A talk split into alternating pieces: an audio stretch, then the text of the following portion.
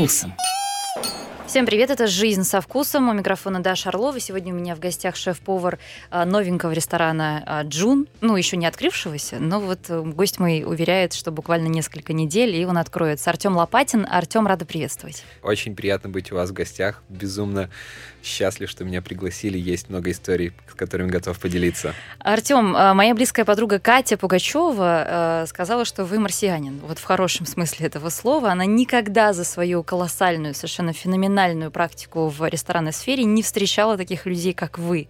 У вас интереснейшая история. Сегодня мы будем об этом подробно говорить. Вы из Кирова, и помотались вы по миру, и Португалия была, и Англия, и Нью-Йорк. Интереснейшая история там. И вот вы в Москве. Расскажите Скажите, что вам здесь надо вообще? Зачем вам Москва, особенно сейчас? Я начинал свою карьеру, наверное, вот профессиональную э, с города Москвы, потому что я вообще любил готовить с самого детства. И э, я отчитываю как раз свои профессиональные шаги именно с э, Большой Дмитровки с 2010 года, когда я после старшей, старших классов приехал в Москву с портфелем и постучался в двери ресторана «Нобу», только что открывшегося. И я очень хотел туда попасть, потому что моей мечтой было готовить суши и научиться готовить правильные суши, работать с японцами и погрузиться как раз в эту культуру. И на 2010 год я думаю, что Новый был единственным стоящим рестораном по японской кухне в Москве, и я мечтал туда попасть. Но мне отказали. А подожди, а почему суши, я так понимаю, что, как и все миллениалы, ты просто крутил, да, вот эти вот домашние роллы? Я был королем вечеринок в Кирове, потому что, когда я первый раз попробовал суши, это было волшебным вообще каким-то опытом, потому что мне запал вообще вот э, вкус водорослей, э, слегка э, такого уксусного риса. Это было очень вкусно. Я начал пробовать делать суши сам, э, и в какой-то момент начал на летних каникулах подрабатывать в разных кафе. Но уровень был совсем не, скажем так, не московский, даже, ну, э, нечем, нечем было хвастаться. А, но я уже мог это делать дома, поэтому мы собирались с друзьями, и вместо похода в дорогие рестораны, суши было, это было всегда дорого. Мы готовили все это дома, и я был незаменимым человеком. Я чувствовал себе уверенность, что я раз я могу уже увидеть своих друзей, значит, я готов... Э, Для Нобу. Да, скажем так. Я не был готов, поэтому я очень хотел узнать, как делать это правильно, и очень надеялся туда сразу попасть, но этого не случилось меня развернули, я очень дрожал перед входом, потому что это были огромные охранники с серьезными лицами, Роллс-Ройсы у входа, и я без опыта, такой худощавый, долговязый парень, постучался в дверь, пустите, я хочу у вас работать. И мне э, на первую заявку отказали, потому что ни опыта не, не было, ни образования. Э, я расстроился очень-очень сильно, потому что я не знал, что делать дальше. То есть это либо армия, либо армия угу. потому что не поступал в Но родители поддержали, как я понимаю, да? Ты же да. бесплатно все-таки попросился на кухню, да, в да, подмастерье. Да, да, да. Они э, сказали, что давай соберись, возвращайся туда и э, делай свою магию, свои магические глаза и просто даже идти бесплатно работать. Так и получилось. Я проработал три месяца помощником официанта, и потом а, мне удалось попасть на суши-бар, и вот как раз с этого момента я считаю, что вот начал свою профессиональную карьеру, потому что тогда мне начали уже объяснять, как работать с ножом и с рыбами. Это было волшебно. А расскажи про своего учителя. Это твой первый учитель, да, как я понимаю, шеф Нобу московского? Да, это, на тот момент был японец а, Коичиро Каваками. Очень талантливый шеф, а, знал просто бесконечное количество рецептов и техник под приготовления разных блюд японских. И я был такой занозой у него в заднице, потому что э, спрашивал абсолютно обо всем. То есть тысячи вопросов за день. И это, скажем так, не было очень удобно ему. Постоянно э, много заказов, и нужно отвечать на мои вопросы. Но я хотел все знать. Я был очень голоден до знаний. Я до сих пор очень хочу все узнавать, все новинки. А и... ты можешь назвать топ-3 вещей, которым тебя научил этот человек? Вот прям сразу, что в голову приходит. Ну вот именно с точки зрения, конечно, работы на кухне. Я думаю, что а, простота и чистота в плане вкуса, потому что все гениальное просто. А, я с самого первого своего момента, как начал работать с японской кухней, мои ожидания были совсем другие. Я думал, что будут очень много сложных соусов, очень много будет сложных э, каких-то подач. На самом деле это все просто. минимальное количество ингредиентов, минимальная, а, скажем так, затрата энергетическая. А, то есть мы не работаем ни с какими-то машинами, не выпариваем а, миллионы соусов. Все очень просто. Это магия рук, опыт и знания, особенно твое сердце. Но мне вот очень понравилось, как ты сказал в одном интервью, что японская кухня — это больше работа над собой. А что это значит? Весь процесс, э, который происходит на японской кухне, особенно суши, это повторяющаяся рутина. И uh, это монотонные какие-то движения, которые повторяются изо дня в день. И uh, есть такое понятие uh, шокунин.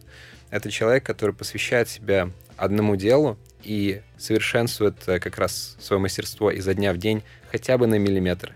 Никогда э, никто из таких вот мастеров не рассчитывает, что они э, буквально за неделю или за месяц станут э, лучшими в мире, да и нет такой цели, потому что важно работать над собой и делать лучше, скажем так, по своим возможностям.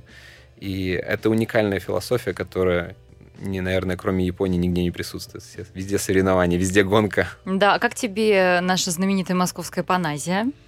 М? Обожаю, обожаю это слово. Теперь тренд э, еще, говорят, э, на лет пять точно.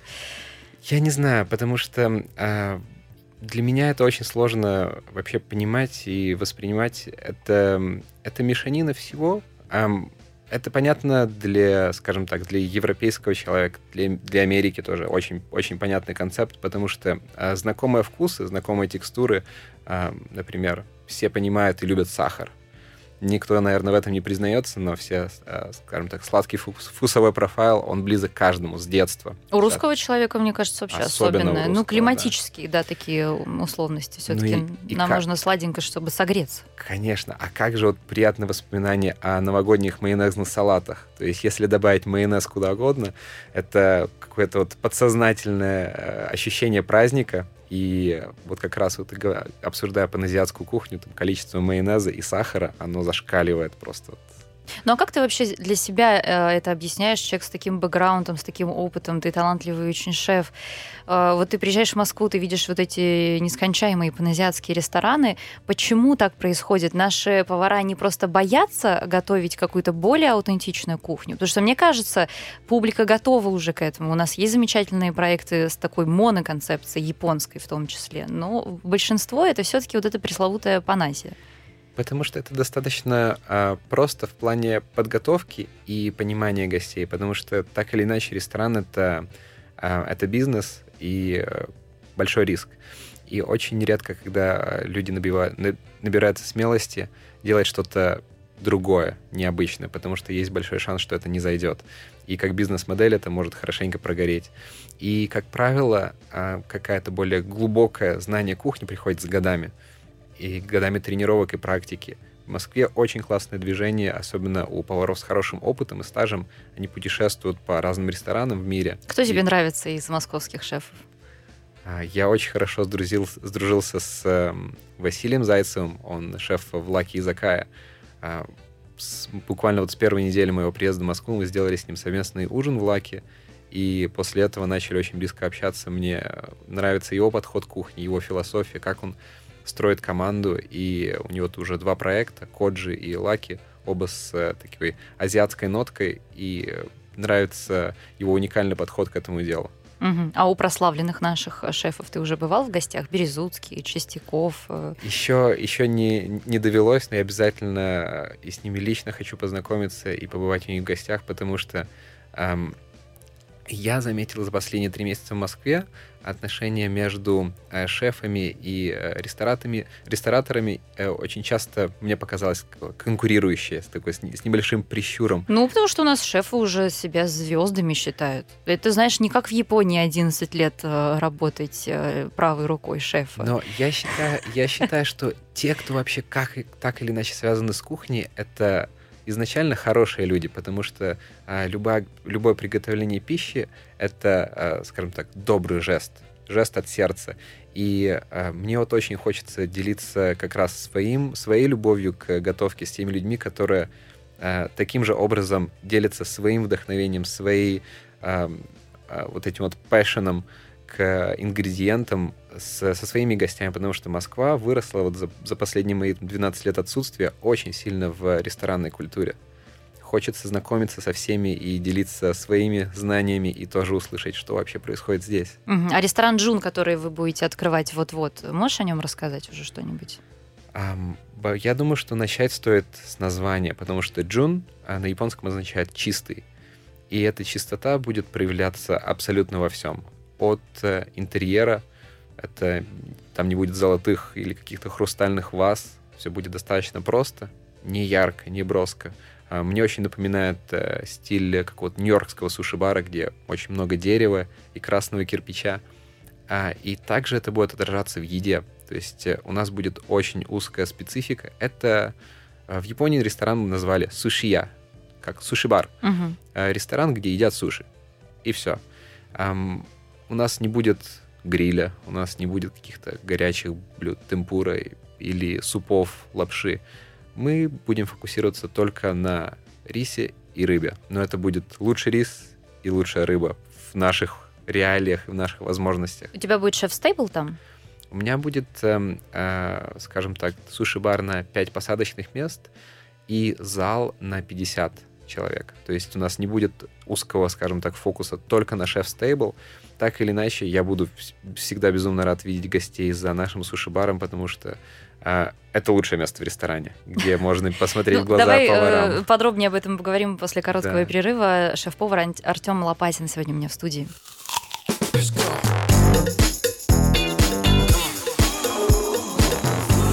Жизнь со вкусом.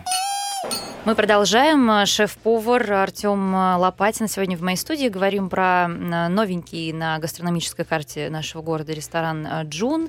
Значит, у тебя будет там и шеф-стейбл. Немножко ты начал говорить про продукты, а вот тут вот уже интересно. Из какой рыбы ты будешь готовить? Тем более, имея такой фантастический опыт работы с настоящими легендами японской кухни, о чем ты тоже мне расскажешь попозже. Обязательно все расскажу. Я очень хочу изучить сейчас поближе э, российский продукт. Я совсем недавно ездил в небольшое путешествие на Дальний Восток, во Владивосток и на Сахалин, и познакомился с очень-очень интересными э, и рыбаками, и старателями, и владельцами ресторанов. Э, это путешествие очень сильно меня вдохновило на использование как раз э, русского продукта, и я обязательно Сейчас не буду разглашать все Нет, ну тайны. подожди, нет, тебе надо сказать, значит, что, что тебя впечатлило? Креветка. Это вкусно. Но, например, а, я попробовал во Владивостоке сало тюленя из Магадана. Ой. Я в жизни... Тебе не жалко? А и вот я изучил этот вопрос, так. потому что первое впечатление меня также немножко таким холодным душем окатило, потому что как же вот эти милые существа и так далее. Оказывается, в Магадане есть единственный человек, который занимается промыслом э, морского зверя, и количество его сейчас очень сильно возросло из-за того, что в 80-е годы его отлов прекратился. И это сильно влияет на экосистему и на количество рыбы, которая резко падает, потому что тюлень ее пожирает в больших количествах. И в свое время, когда было развито э, рыболовство браконьерское, сетями огромными в море, тюлени гибли тысячами. А сейчас этот э, способ сильно пресекается, поэтому такой единичный вылов морского зверя положительно влияет на экосистему и нисколько не наносит вреда, скажем так, окружающей э, природе и также поддерживает какие-то местные народы, у которых это часть их культуры, часть традиций. Как же зовут этого человека прекрасного, который этим занимается? А, я с ним лично еще не а. знаком. Меня еще ожидает личное знакомство. ты уже попробовал. И на что похоже сало тюленя? На самое жирное брюшко тунца. То есть в Японии а. обожают вот, оторо, вот самая нижняя часть живота у тунца блюфин. И намного больше вот яркого вкуса как раз у, у сала тюленя, чем у тунца. Поэтому я думаю, что а, в Москве это точно зайдет, потому что я облизывал пальчики. Очень много э, поваров э, поражает всегда, особенно вот кто долгое время работал за границей или вообще иностранные повара, их поражает селедка и то, как мы пренебрежительно к ней относимся, ее практически нигде не используя, кроме сельди под шубой. Это факт. Это, наверное, была моя первая шутка, когда познакомился с основателями Lucky Group, сказал, что я обязательно их накормлю суши из селедки. Они, Они такие, господи, за такие деньги привезли парня, он селедку будет нам готовить. Примерно так и было. Но сейчас я в поисках э, как раз селедки, которую я могу использовать, потому что, как правило, ее сразу либо морозят, либо коптят, либо засаливают. Э, очень сложно э, привезти именно свежую рыбу, хотя она безумно вкусная. В Японии она очень высоко почитается, так же, как и скумбрия, как сардины. И это все у нас есть, и обязательно будет использоваться у нас в ресторане Джун. Угу. У тебя э, какая там будет концепция у твоего шеф-стейбла? Ну вот то, что мы можем рассказать, вот представим, что я один из пяти гостей, которые к тебе пришли в феврале, например что я там увижу, что я смогу там почувствовать, открыть что-то совершенно необыкновенное и новое, потому что для тебя, наверное, уже не секрет. В Москве публика всегда и везде должна удивляться. Это да. Я думаю, что первый шок будет эм, как раз... Я буду рекомендовать всем довериться мне максимально. И в Японии есть такая фраза «Омакас шимас». Я вам доверяю. Омакасы — это как раз вот дегустационное меню, которое очень популярен во многих ресторанах, и все уже знакомы как раз вот с этой концепцией омакасы. И э, я буду пытаться учить э, довериться тому, что мы делаем в нашем ресторане, потому что когда гость приходит к нам в гости и доверяет, скажем так, от, отдается нам в руки, э, наша обязанность дать все самое лучшее, что у нас ну, есть конечно, на данный момент. Следующие три дня его жизни полностью зависят от тебя. Я думаю, что после... Э, Особенно в японском ресторане в Москве. После похода в наш ресторан вся жизнь будет меняться, потому что а, это будет настолько просто. И вот эта вот простота нашего продукта, она а, встает в ступор просто. Это рис просто правильный рис. А что за, что за рис у тебя там откуда? А, я нашел рис из моей самой любимой префектуры Нигата из Японии. И даже удивился, что вот он в Москве есть. Будут привозить тебе его, да? Да, да, да. Он есть. И я работал с таким рисом в нескольких э, ресторанах в Европе. И э, Нигата вообще очень славится как раз своими э, свежими водами, поэтому а, рис растет там очень-очень замечательный и для продукции саке, и для суши, поэтому я прям безумно счастлив, что у нас здесь есть. А у тебя какие-то проблемы есть сейчас с ингредиентами? Ну, честно. А, если честно, нет совсем. Потому что а, есть возможность возить а, какое-то лимитированное количество ингредиентов из Японии раз в несколько месяцев, что более чем достаточно для меня. А свежие продукты я хочу использовать именно местные, поэтому проблем нет никаких. И это намного интереснее, чем использовать просто замороженную японскую рыбу. Угу, безусловно. А, далеко не отходя от японской кухни, расскажи эту совершенно удивительную историю работы твоей в Нью-Йорке у человека легендарного, как я понимаю, как Дзиро Оно. А... Ты про него посмотрел на Netflix сериал. Да. И его ученик открыл в Нью-Йорке ресторан, куда ты приехал. Все верно, да. Я насмотрелся вот этого легендарного фильма на Netflix «Zero э, Dreams of Sushi», и это перевернуло вообще мое понимание о японской кухне и еще больше вдохновило как раз э, работать в этом направлении, э, судиться до минимализма, то есть это только нигири суши, это только рис и рыба, и все. Но я был на 100% уверен, что не могу поехать в Японию просто постучаться, как в свое время в Нобу, а, в ресторан Джиро.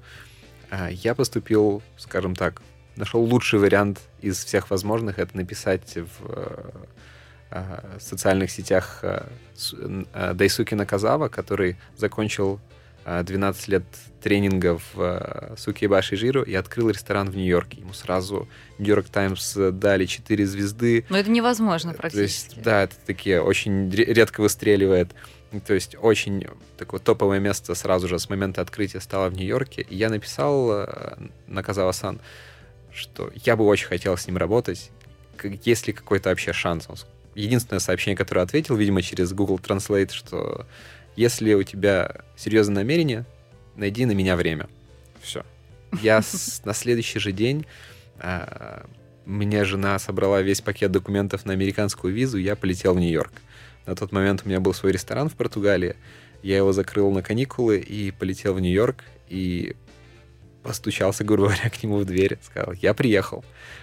Как я с ним познакомился, я был настолько взбудоражен, я очень сильно нервничал и увидел ее, как он выгружает машину с э, коробками.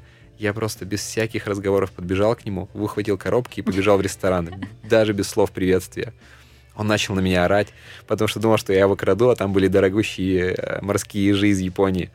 В итоге мы объяснились, я рассказал, что вот у меня беременная жена ждет в Португалии, я Артем, я приехал, хочу у вас учиться. Супруга была беременной тогда. Низкий поклон твоей супруги. Какая фантастика, что она тебя так поддерживает. Это так круто. Благодаря ей, это, скажем так, двигатель моего прогресса, моего развития. Она меня очень сильно вдохновляет и мотивирует как раз на безумные какие-то шаги и поддерживает вот в этих шабутных ситуациях и путешествиях. Как зовут супругу? Виктория. Виктория, какая умница.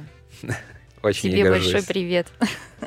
Так, значит, ты прибежал в ресторан с этими ежами и сразу же стал готовить с ними? Нет, я объяснился, рассказал немножко о себе, и э, совершенно случайно был хозяин этого ресторана, я тоже с ним познакомился, и мне дали шанс э, там поработать, и с первого дня я начал работать на заготовке, и э, через какое-то время меня пустили работать даже на суши-бар, что очень редко происходит, и я очень хотел там остаться, но, к сожалению, из-за того, что нахождение по туристической визе лимитировано на три месяца, я не мог остаться на больше, поэтому мне пришлось возвращаться Но он сам тебе готовил суши? Да.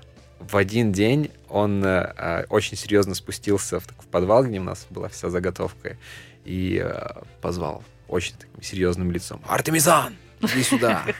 Я думаю, что я натворил, то есть все пропало, что-нибудь там, не знаю. В этом смысле, мне кажется, японский очень похож на русский, потому что ты никогда не поймешь, да. на тебя орут э, или все в порядке, тебя просто зовут поесть. Да, верно.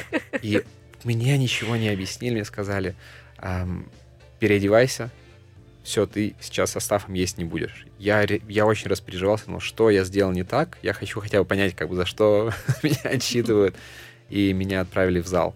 Э, в зал, где невозможно сделать резерв, зал, где собираются все сливки нью-йоркского общества и хотят из рук Наказава поесть суши. И он меня садит прямо перед собой. И это, это было шоком. Я даже не успел как-то телефон с собой взять, чтобы сфотографировать это, потому что это был очень особенный момент. Ну что это было? Опиши. У меня же есть рубрика «Гастрономический разврат», в которой, я думаю, что мы можем уже к ней подойти вплотную сейчас, в которой мои гости рассказывают о самом необычном, что они попробовали в своей жизни. Я так понимаю, что это, ну, если не самое, да, то, безусловно, одно из таких впечатлений. Это очень яркие воспоминания, потому что а, Суши — это, опять же, это энергия, которую ты вот а, в данный момент испытываешь, потому что ни один суши-шеф не использует какие-то большие машины а, для готовки. Это руки, это сердце и это знание. Все происходит прямо на глазах у гостя. И все зависит как раз от эмоционального какого-то состояния шефа, от его чувств. И когда я ел суши из рук Наказава, вот с этим теплым рисом, с, смотря ему в глаза, грубо говоря, а, осознавая весь его опыт, через что он прошел, работая 12 лет в самом легендарном суши-ресторане в Токио, а, каждый кусочек был волшебным моментом.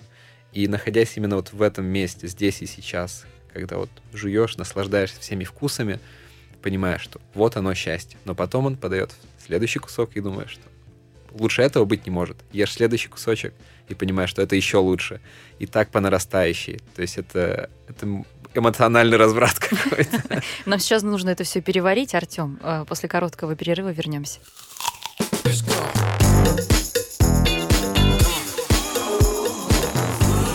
Жизнь со вкусом.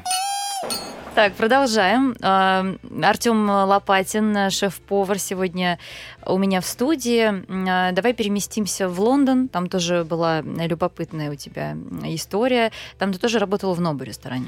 Да, то есть с момента, когда я уехал из Нью-Йорка, вернулся в Португалию, я думал, а, где бы я мог, скажем так, приблизиться к мечте с работы с э, классическими суши на максимально высоком уровне – и мои коллеги из Нобу в Нью-Йорке посоветовали а, обратиться к Нуриёши Теруя. Это был хед суши-шеф в новом отеле Нобу в Лондоне. И я с ним связался, и по счастливой случайности, когда я вернулся в Португалию, буквально через несколько недель после моего приезда, я получил португальский паспорт. И после его получения, через, по-моему, там, три или четыре дня, я уже летел в Лондон. А, и с этого момента я вернулся как раз в а, Nobu Hospitality и с, ними как раз попутешествовал по нескольким странам. Основная вот разница между московским Нобу и лондонским в чем заключается? А, гости. То есть, так или иначе, Нобу имеет очень жесткие стандарты качества, где они, не пов... они повторяются в э, любой стране мира, но а, всегда, скажем так, есть какая-то адаптация под местный рынок. И когда мы берем а, Лондон, а, Лондон это был первое открытие а, Нобу после Нью-Йорка, вот оригинального ресторана на Трибеке. А, поэтому Лондон очень хорошо знает а, стиль Нобу, качество Нобу и очень требователен. А в Москве, я думаю, что с момента открытия Нобу было такой недоступной, никому неизвестной а, жемчужиной, не было сравнения, как бы, от чего отталкиваться. И в какое-то время, мне кажется, а, Нобу стал больше подстраиваться под вкусы а, именно российского потребителя. А в Лондоне такого не наблюдалось. Угу. А вообще гость московский, он чем отличается? Вот ты сейчас уже можешь, скорее всего, и уже в Новой Москве, когда ты побывал последние три месяца, что ты можешь сказать о русском госте в Москве? Мне очень везет на гостей. Я не знаю, какая-то магия происходит. Все гости, с которыми я встречаюсь, которых я приглашаю к себе на ужины а, или так или иначе пересекаюсь. Они все оказываются журналистами. Не все, не все. Но а, люди уже попутешествовали, не, знают, э, с чем сравнивать. Многие ездили и в большие такие гастрономические столицы, как э, Нью-Йорк, Токио, Париж. И э, им уже есть с чем сравнивать, э, что я не, не могу сказать о Москве 2010 года. Было намного меньше людей, которые был так, у которых был такой гастрономический опыт. И э, когда мы говорим о кухне, о еде, о продуктах с московскими гостями формата 2022, а, мы говорим на одном языке. И мне очень приятно а, видеть их искренние улыбки и а, какой-то восторг от простых вещей, потому что очень часто рестораны и шефы усложняют простой продукт. Ну, ты как-то рафинированно говоришь, но давай честно, я все-таки залезу, понимаешь, на эту территорию. Ведь в Нью-Йорке могут сказать гостю, который не прав, иди-ка ты, парень. Верно. Здесь нет. Это, это так. А в Москве, я думаю, что нужно быть более деликатным, потому что, э, мне кажется, еще сохранилась такая а, ментальность а, у гостей, что те, если кто ты работает, платишь, если ты платишь, ты король. хозяин. Ты, конечно, Да. за, за все уплочено, и поэтому можно делать все, что угодно. А, И отношение к как раз к поварам, официантам, а, это обычно отношение как к обслуживающему персоналу. Ам, Что я не могу сказать о Нью-Йорке или о Лондоне. А, Особенно если мы говорим о ресторанах серьезного уровня. ам, Шеф и а, ресторатор, менеджер, управляющий, кто угодно, это уже серьезная профессия. Это не просто обслуга, это не, не среднего уровня общепит. Мы приносим людям счастье. И мы приносим людям, а, скажем так, запоминающиеся моменты. Это целая философия, это, это стиль жизни, это не, не только работа, потому что это очень тяжелая работа, и те, кто, скажем так, это, эту философию не преследуют, они долго в индустрии не остаются. Поэтому с, со временем а, как раз шефы и официанты и менеджеры начали понимать, что люди приходят к ним в гости и никого не зовут. Так или иначе э, происходит какой-то маркетинг и так далее. Но гость приходит в ресторан, он гость, ключевое слово, не приходит домой. Хотя это чей-то дом, это наш дом, это мой дом. Мой ресторан — это мой дом. Поэтому в нашем ресторане мы всех приветствуем. Добро пожаловать в наш дом. Ирашай Масе. Ну, я очень надеюсь, Артем, что этот позитивный настрой у тебя останется надолго. А, Что-то как-то я тебя совсем запугала. Давай вернемся в Лондон. Это в лондонском Нобу ты Джейми Оливера кормил? Да, это было очень, очень неожиданно и очень интересно. Я помню, что мы проводили а, премию GQ а, какой-то Restaurant Awards или что-то в этом духе, и а, буквально в, начале вот этой э, церемонии награждения а, я увидел, что ко мне подходит э, просто человек просит несколько кусочков суши, хотя мы делали огромную такую канап- канапе-вечеринку, попросили там с э, суши с тунцом, которых не было в меню, э, с брюшком тунца и э, с морским ежом. Мгм. Я с удовольствием сделал, даже не стал спрашивать. А спустя несколько минут приходит еще этот человек и спрашивает, можно, пожалуйста, повторить это? Без проблем. Делай еще раз. И на третий раз возвращается Джейми Оливер и говорит, это было настолько вкусно. Спасибо тебе огромное, что согласился, потому что вот там суши с лососем он не ест, а тунца и ежа обожает. И э, буквально через минуту после того, как Джейми Уэйр подошел, э, ему компанию составил Женара Конталдуит, его ментор. И в итоге я с ними на полчаса разговорился вообще о кухне, о, о продуктах, и очень было приятное общение. Э, вот такая вот небольшая Каких история. еще звезд ты кормил э, в этом ресторане? А, вот буквально в этот же вечер э, нашего соотечественника Чичпаркина кормил. А он Вот. был шокирован, когда узнал, что ты русский парень? Да, но он когда узнал, сразу меня попросил несколько кусочков суши с угрём тоже. А, Честно говоря, в Филадельфию с укропом, пожалуйста, Артем. ну, слава богу, что я с Филадельфией уже не работаю с момента, как я уехал из Кирова.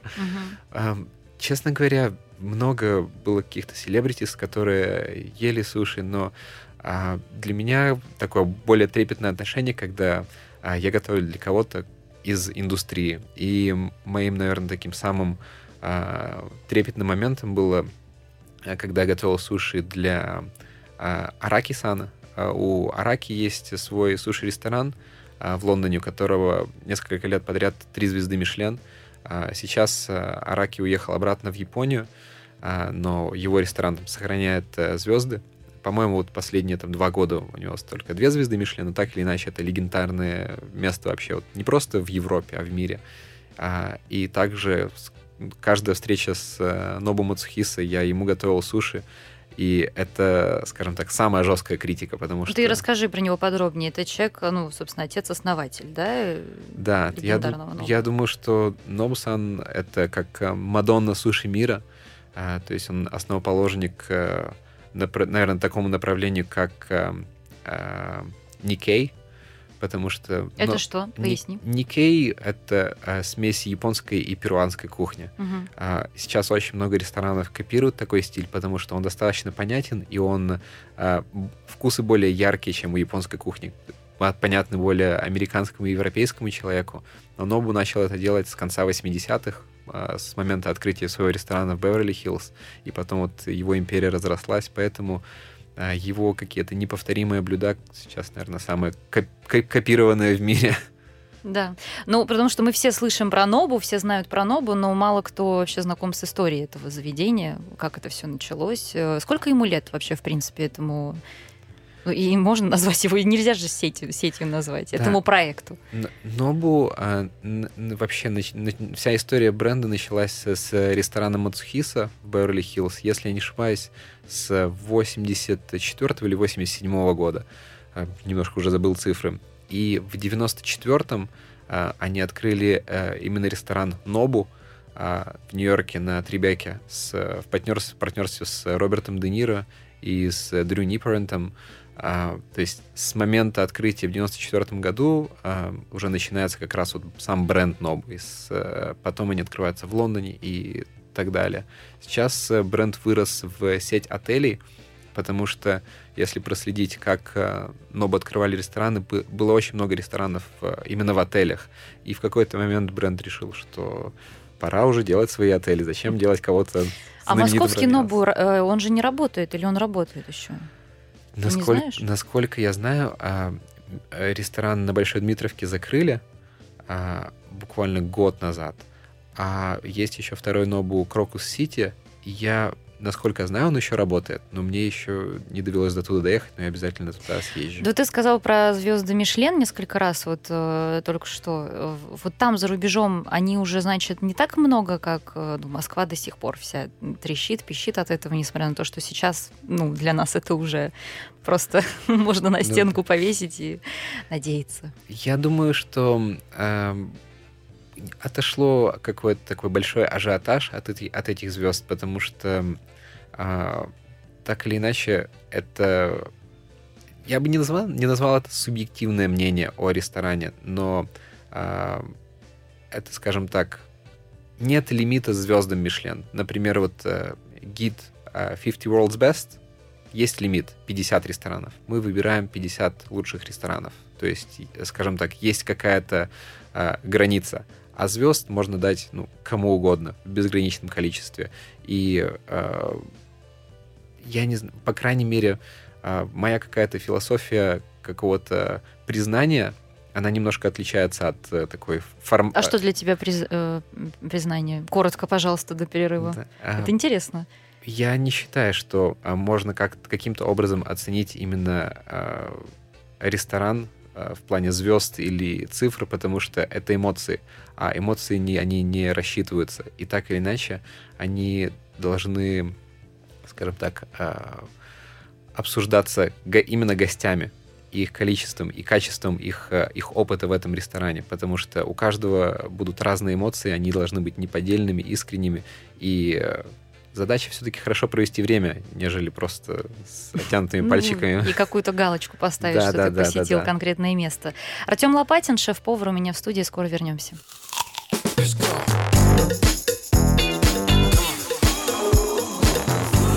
Жизнь со вкусом. Жизнь со вкусом продолжается. Шеф-повар Артем Лопатин сегодня у меня в студии. Артем, все-таки не могу тебя об этом не спросить. Мы с этого начали наш э, эфир. Что тебе нужно в Москве? Зачем ты сюда приехал? Э, Я тебе помогу с твоего позволения. Я так понимаю, что ты там себя уже чувствовать стал не очень комфортно в какой-то момент за границей. А, Я думаю, что я для себя, а, по крайней мере, в Европе уже реализовал максимально.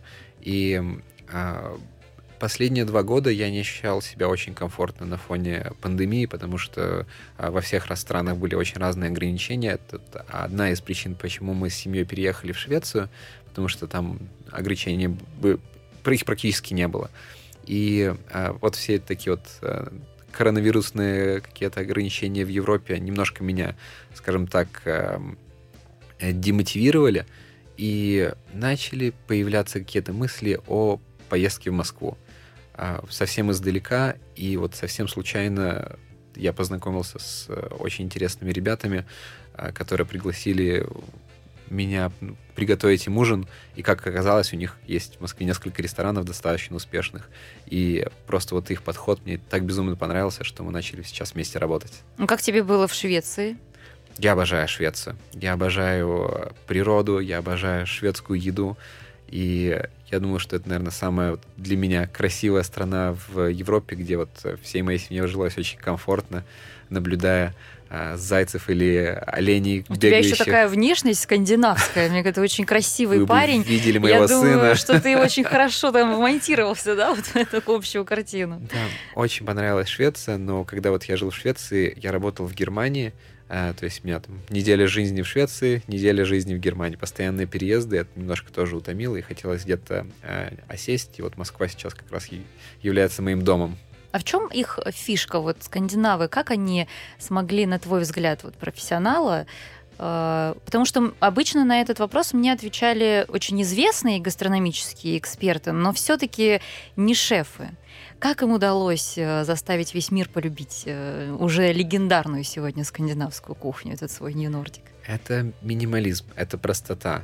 И это очень, э, скажем так, похоже с Японией, потому что нет на задаче усложнить сам продукт, а наоборот рассказать больше про него и работать именно с а, изначальным каким-то ингредиентом. Пусть это будет овощ, или это будет рыба, или мясо. Главное подчеркнуть его натуральный вкус. И поэтому очень много происходит работы с фермерами, с производством, с добычей, как это все доставляется в ресторан, как это обрабатывается.